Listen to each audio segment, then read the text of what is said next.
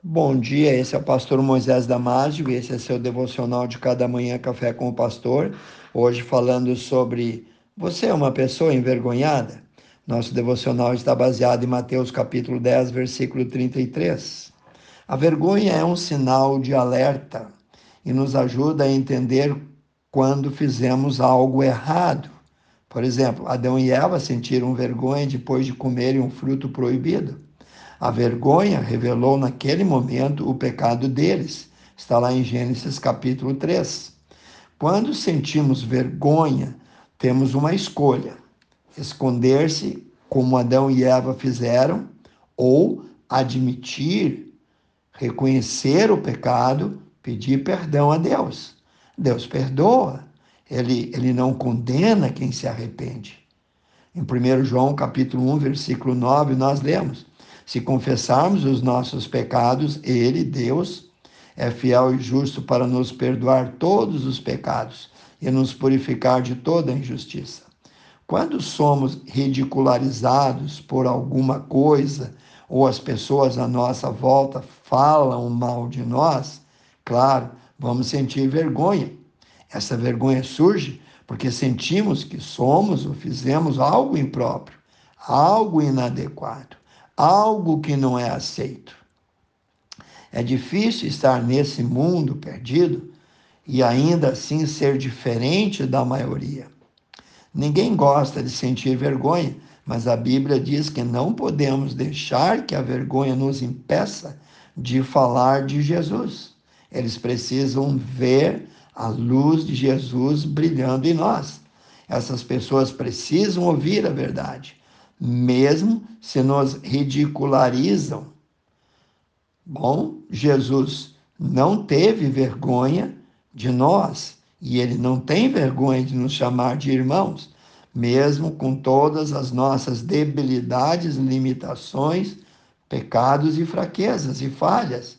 Da mesma forma, não devemos ter vergonha de dizer que servimos e seguimos a Jesus e sabemos tudo o que ele fez por nós. Marcos 8, 38, disse Jesus. Portanto, qualquer que entre essa geração adúltera e pecadora, qualquer um que se envergonhar de mim, das minhas palavras, também eu, isto é, o filho do homem, se envergonhará dele quando vier na glória com seu Pai, com seus santos anjos.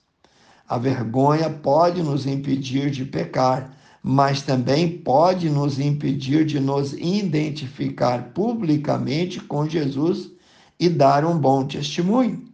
Não devemos deixar de ser um instrumento que Deus quer que sejamos. Não deixe a vergonha destruir os sonhos, talentos que Deus te deu.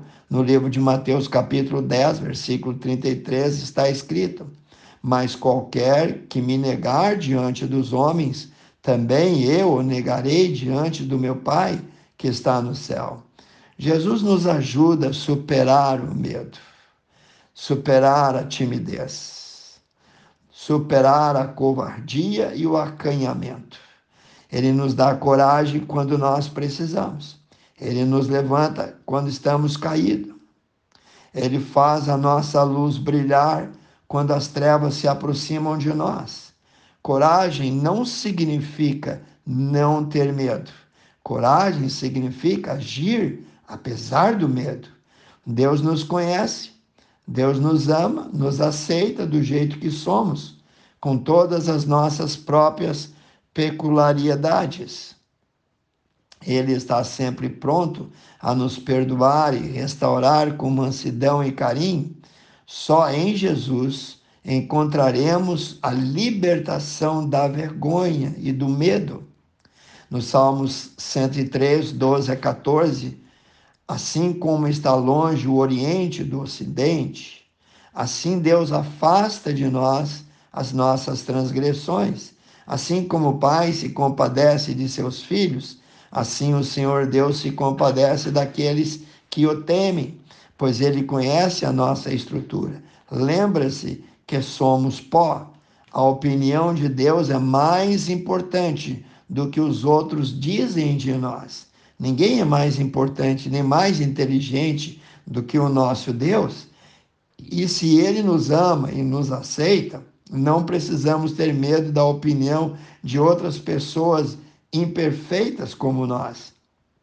Em Atos dos Apóstolos, capítulo 5, versículo 39, nós aprendemos que Deus é a nossa força, a nossa força maior, Ele que nos dá coragem, nos impulsiona para agir é, e nos ensina, nos dá força para falar do nome dele a todos, aos amigos e aos inimigos em qualquer lugar.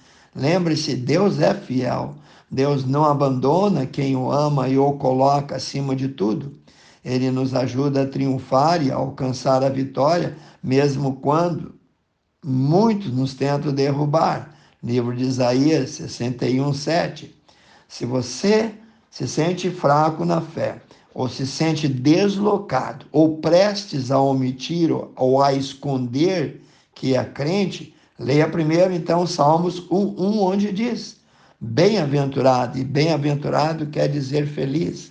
Então, feliz, bem-aventurado, é o varão, ou seja, todo aquele que não anda segundo o conselho dos ímpios, nem se detém no caminho dos pecadores, nem se assenta das rodas dos escarnecedores. Pense nisso. Vamos orar? Amantíssimo Deus e eterno Pai. Ajuda-nos a ser forte, ajuda-nos a ter fé, ó Pai. Ajuda-nos a caminhar uma milha mais para sentir coragem, Pai. Não deixa nos desanimar. Pai, coloca em nós aquilo que nós precisamos, fé para vencer. Ajuda-nos a dar um bom testemunho a todos e pregar que Jesus salva, que Jesus liberta. Pregar com coragem. Amém. Se você gostou desse devocional, passe adiante e eu te vejo no próximo Café com o Pastor.